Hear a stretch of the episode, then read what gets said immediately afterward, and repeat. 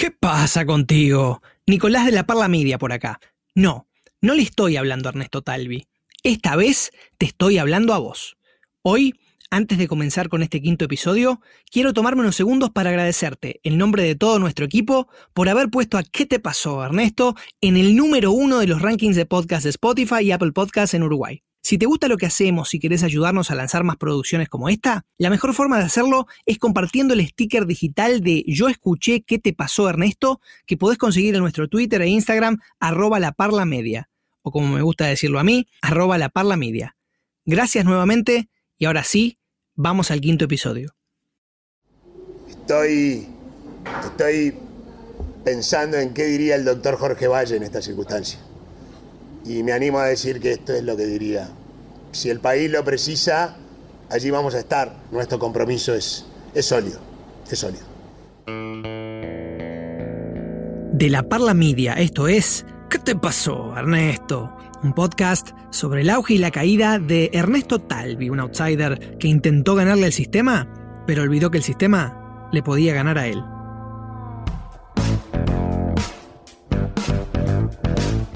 Soy Nicolás Santo y este es el quinto episodio de la serie en la que te cuento la historia del paso de Ernesto Talvi por la política uruguaya, sus puntos altos y bajos, las victorias y las derrotas y los motivos detrás de una inexplicable salida en la cúspide de su popularidad que dejó mudos a 3 millones de uruguayos.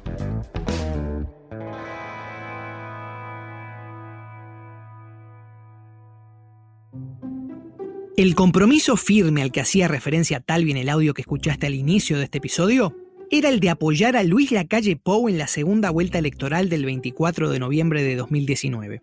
Y Talvi tuvo que salir a anunciar ese compromiso con fuerza y rápidamente porque había competencia por el corazón de Luis Lacalle Pou. Quien sería el enemigo íntimo de Talvi en la coalición multicolor, el general electo senador Guido Manini Ríos, anunció su apoyo a la calle Pou la noche misma de la primera vuelta. Cabildo Abierto anuncia ahora que va a apoyar para la segunda vuelta electoral al doctor Luis Alberto Lacalle. Lo del líder cabildante no era poca cosa, mucho más cuando Cabildo Abierto le pisó los talones a los colorados en octubre. Manini había quedado solamente un punto por detrás de Talvi. Desde 2009, los colorados habían apoyado siempre a los candidatos blancos en el balotaje. Pero pronto de vuelta para hacer. No, no negás haber dicho vine para que hagan mierda a Tabaré Vázquez ah, quieran. ah, a ver, eh, usted me está apurando en algo que no estoy escuchando bien y que obviamente, No, que, lo- imagínese, lo, lo que yo dije ayer durante todo el día, no me acuerdo letra por letra de lo que dije, es imposible que, que yo me, me acordara de eso. Apurado por Cabildo Abierto y con la cancha marcada por Sanguinetti, quien había proclamado a la calle Pou como prepresidente en 2018 y ahora era secretario general del Partido Colorado, Ernesto Talvi y toda la orgánica colorada oficializaron el apoyo a la calle Pou antes de que terminara el mes de octubre. Lo que nosotros le venimos a pedir al Partido Colorado, además del apoyo electoral, es que destine mejores hombres y mujeres para el proyecto nacional. A pesar de lo rápido del apoyo, Talvi le marcaba a la calle Pou que su participación no era un vale todo. Estamos cansados de mayorías absolutas. No solo no las tenemos, el doctor Lacalle no las tiene. Esto es un proyecto que va a requerir tejer y bordar, pero es un proyecto necesario, es un proyecto de país alternativo. Vamos a, a construir colectivamente, por eso nosotros ni cheques en blanco ni condiciones. El doctor Lacalle no tiene mayoría. Era un mensaje clarito. Hay que acordarse también que a Talvi no le había gustado nada aquello de la calle Pop presidente y que, si bien había tratado de evitar enfrentamientos con el líder nacionalista, se había mostrado muy dolido por su exclusión del debate entre la calle y Martínez. Al final, todas las fichas terminaron de caer detrás del candidato nacionalista y el 5 de noviembre de 2019 nacía la coalición multicolor. La coalición multicolor era hija de la novedad que había arrojado la elección de octubre, un parlamento con siete partidos distintos representados en la Cámara de Diputados, algo sin precedentes en la historia política uruguaya. El oficialismo no tardó en atacar a la coalición multicolor. Uno de los primeros en hacerlo fue Mario Vergara. Por esos días, Vergara dijo que el acuerdo entre los partidos de oposición era un gran viru viru y pura demagogia. Talvi, herido por algunas expresiones de Vergara durante la campaña, no se la dejaría pasar y atacaría al economista del Frente Amplio con un tuit que probablemente haya sido el más picante de toda la campaña. Vergara es una rara combinación de economista, comentarista y matón. Primero desnudó al candidato del Partido Colorado y dijo pica. Es neoliberal. Ahora desnuda el acuerdo de la coalición y lo trata con desprecio. Siempre implacable con lo ajeno. Es fácil olvidarse, pero en las semanas posteriores a la elección de octubre, la sensación reinante era que la coalición multicolor partía con ventaja para ganar el balotaje.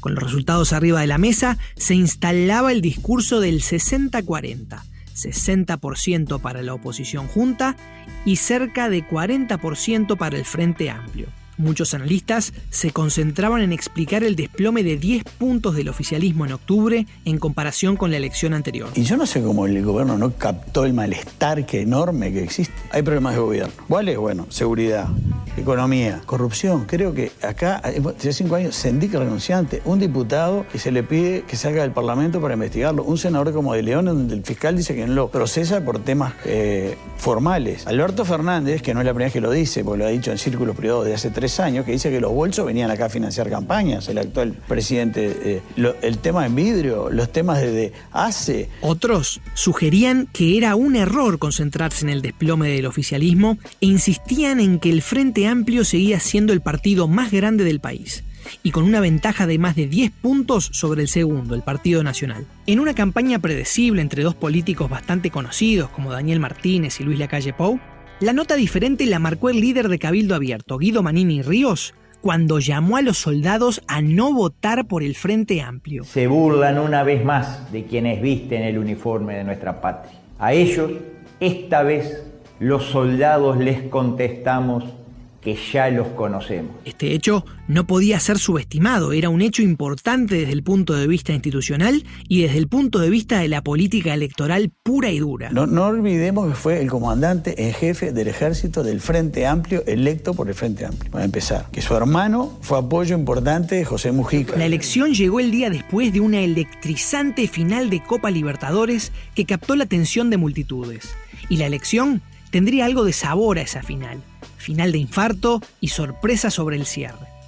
En este partido, River Plate, el equipo del muñeco Gallardo, director técnico que dio sus primeros pasos en Uruguay, fue ganando durante 89 minutos de juego, pero en el minuto 90 se le escapó el partido. Ahí está Bruno Enrique, está acá Flamengo. La pelota va dentro para Derrascaeta. Gabriel Gol. Gabriel Barbosa, el jugador estrella del Flamengo más conocido como Gabi Gol, anotaría dos goles y daría vuelta al partido. River pasó de la gloria a la derrota en cuestión de segundos.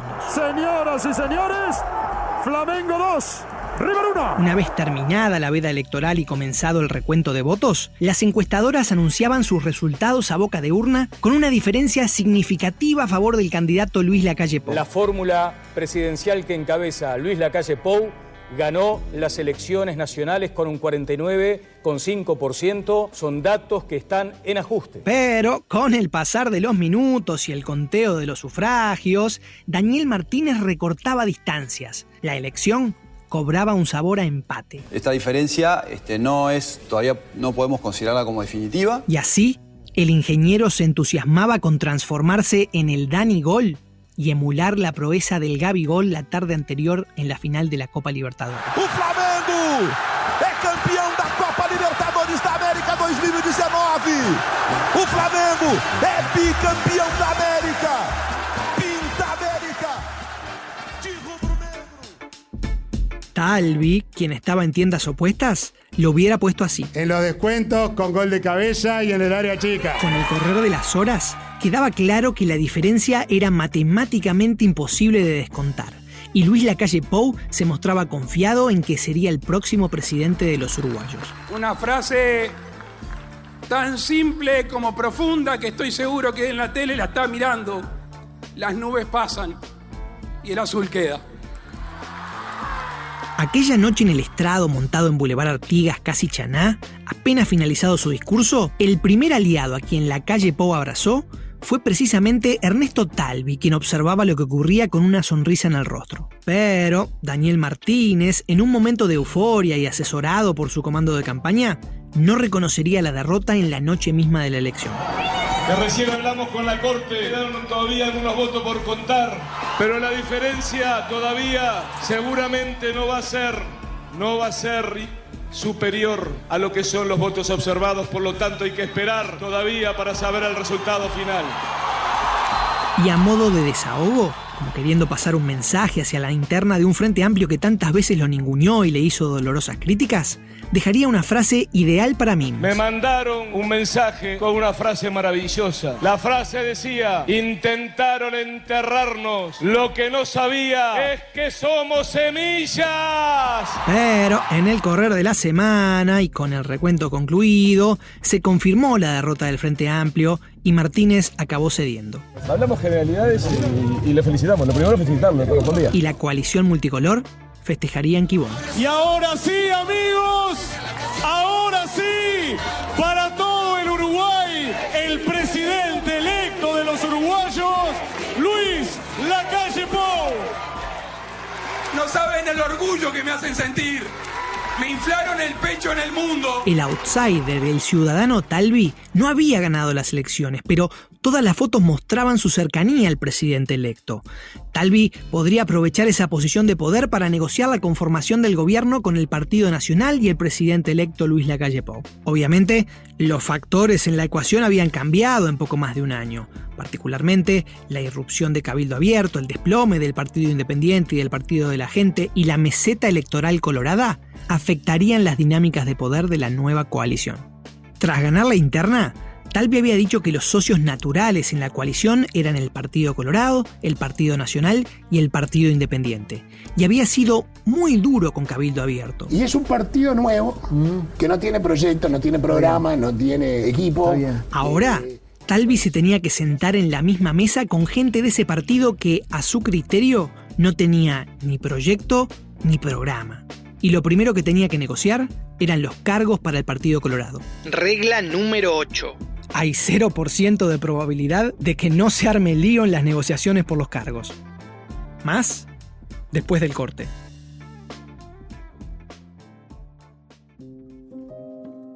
Desde la Parla Media, creamos experiencias de audio íntimas y que gracias a un diseño de sonido único te harán sentir inmerso en las historias Nuestros podcasts te transportan al centro de la trama. Síguenos en nuestras cuentas arroba la parla media en Instagram, Twitter y YouTube y en plataformas de podcast para no perderte nuestras últimas novedades. La Parla Media, pasión por las historias.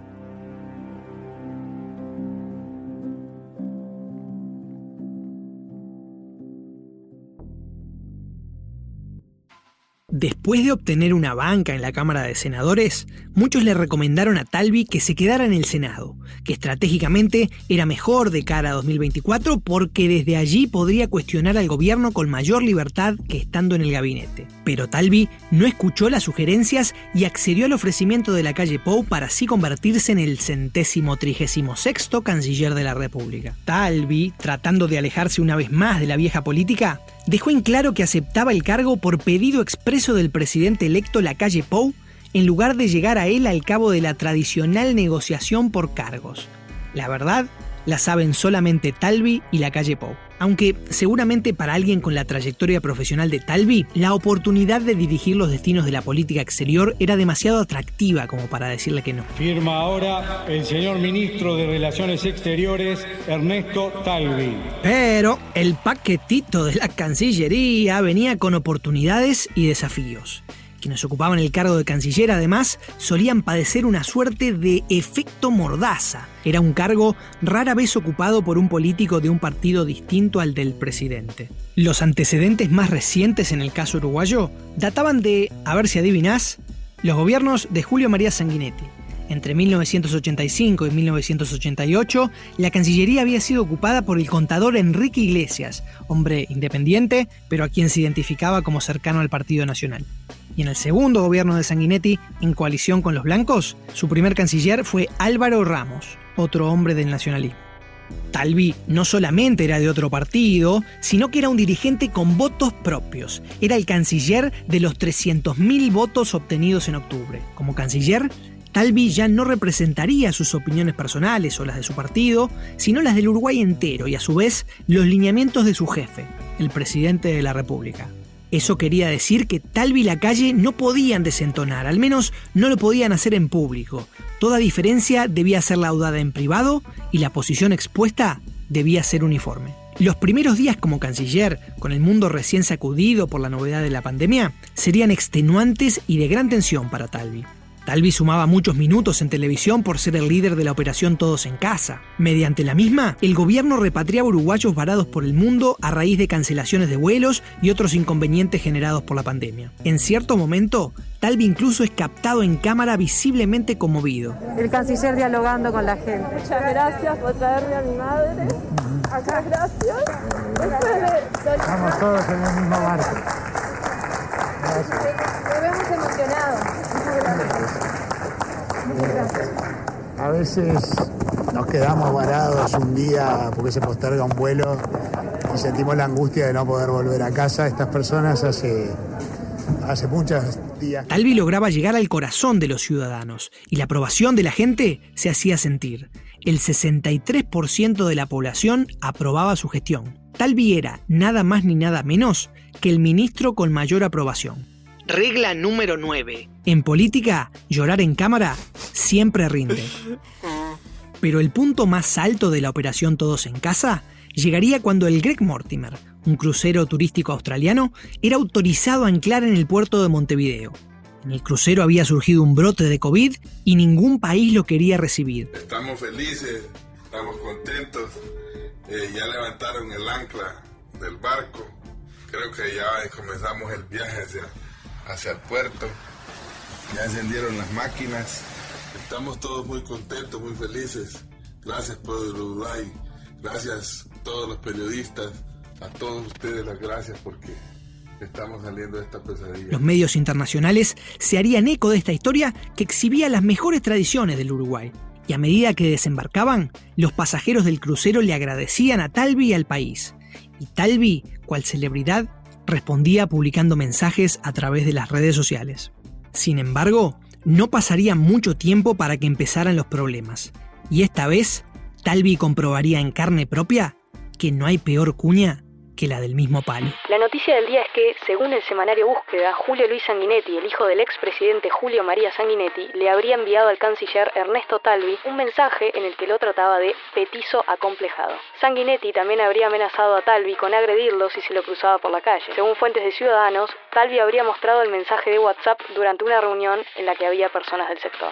¡Ay, Julio María! ¿Qué? Lo tiró, te salió peleador el nene, ¿eh?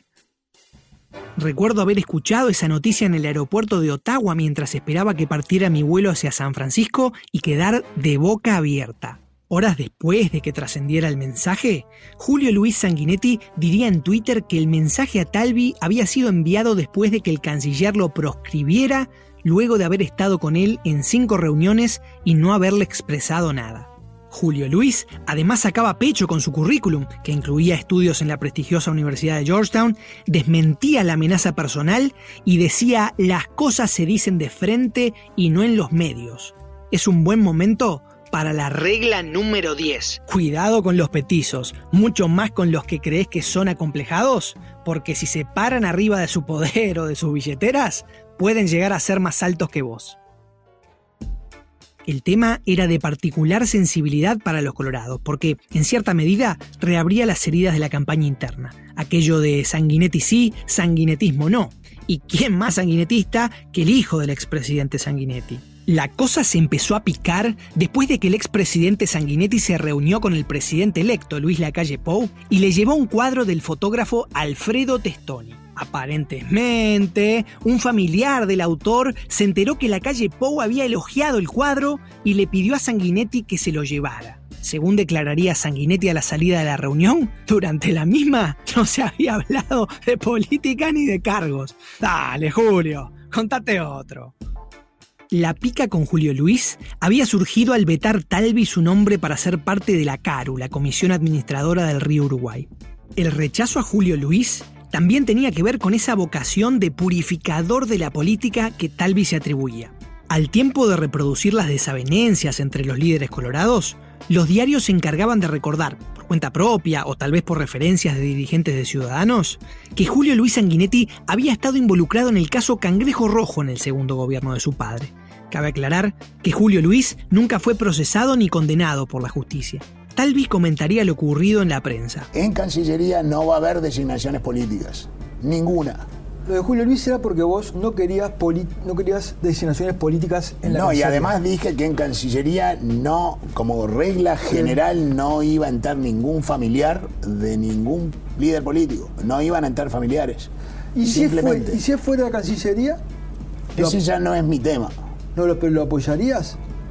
Ni lo apoyo ni lo dejo de apoyar. Hay una diferencia grande. Talvi no le esquivaría el bulto y haría referencia al episodio de Julio Luis. Un nombramiento en la CARU la Comisión Administradora del Río Uruguay no requiere veña del Senado. Es una designación que hacen el presidente y el canciller. Estoy seguro que esto no, no fue de su agrado, pero es una decisión de principios que tomamos y la vamos a sostener porque es un compromiso que asumimos con la ciudadanía, así de simple. Y se mostraría desafiante ante lo que pudieran pensar los demás. Pero esto te, generó, me imagino, una mala relación con Sanguinetti, ¿no?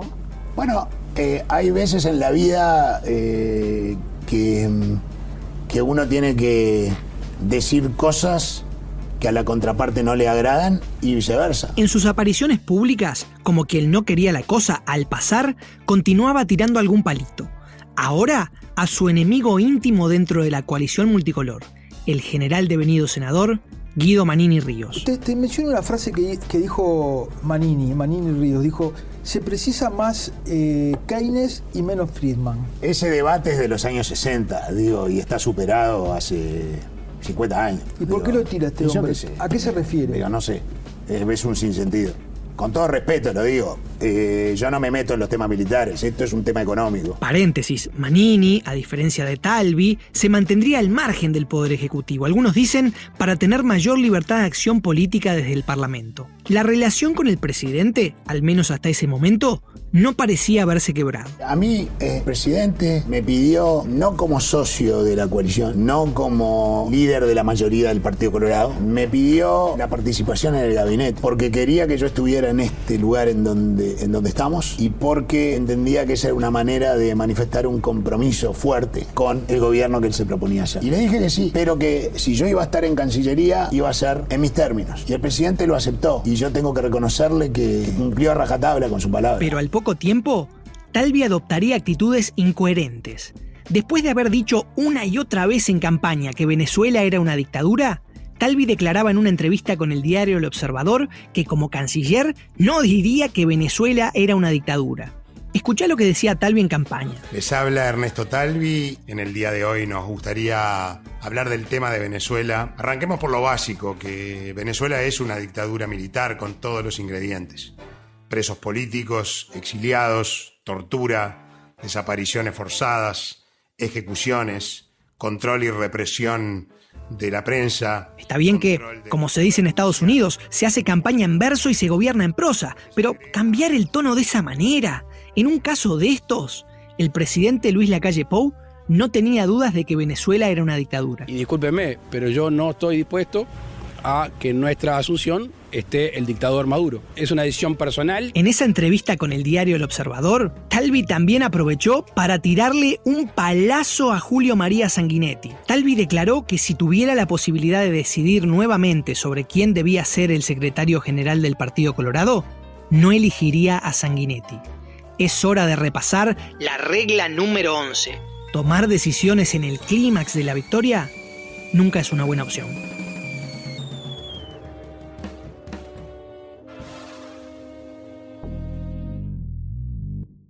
El clima entre Talvi y varias figuras políticas se iba poniendo cada vez más espeso, hasta que la noche del 10 de junio, un tuit del periodista Gabriel Pereira sacudiría a todo el ambiente político. ¿De qué se trataba? Te lo cuento en el próximo episodio.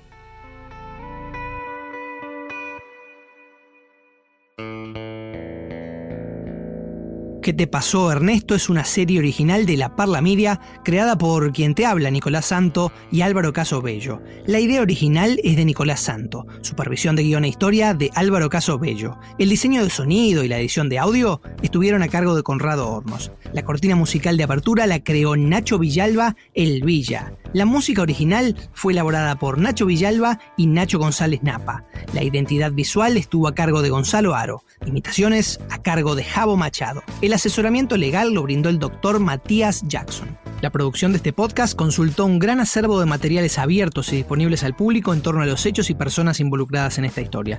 Las referencias a estos materiales las podés encontrar en las notas del episodio. Soy Nicolás Santo y te espero en el próximo episodio de ¿Qué te pasó, Ernesto?